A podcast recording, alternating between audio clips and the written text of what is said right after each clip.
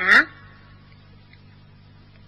老朱开了一家牙刷店，门前贴着一张大广告：“猪毛牙刷，质量第一，一刷就白。”瞧，大象来了。老朱扛出一把最大的牙刷给大象。嗯，不错，谢谢。大象满意的走了。小猫也要买大牙刷。老朱说：“你的嘴巴小，买小牙刷才好刷呢。”小猫一回到家就刷牙，它刷呀刷，牙出血了。吓得它忙去找老朱，朱大伯，你的牙刷不好。老朱说：“嗯，是你的刷牙方法不对。”他把儿子小胖猪叫来：“哎，你教小猫怎么刷吧。”哦，原来是这样，上面的牙从上往下刷。下面的牙从下往上刷，牙嚼面呢来回刷，里里外外都要刷。小猫看了一遍又一遍，嗯，我会了。它回到家刷呀刷，咦，怎么刷不出白泡泡呀？它又跑去找老朱。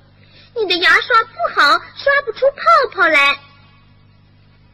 老朱一听，他笑了：“哎呀，你没有用牙膏。”哦，对，了。猫难为情的伸了伸舌头，买了一支药物牙膏。小猫用了牙膏，满嘴黏糊糊的，可还是没泡泡。哈哈。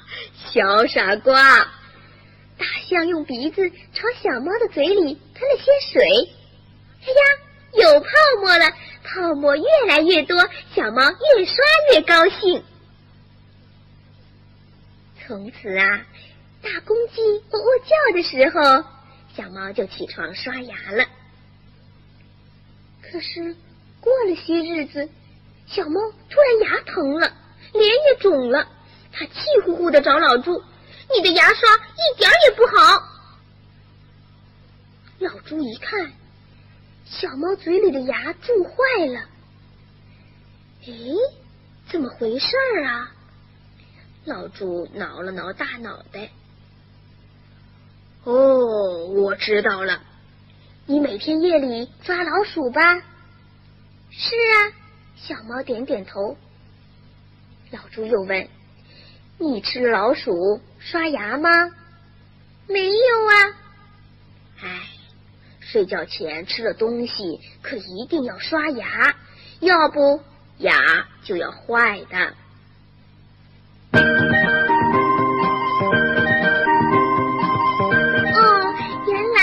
这么回事儿啊！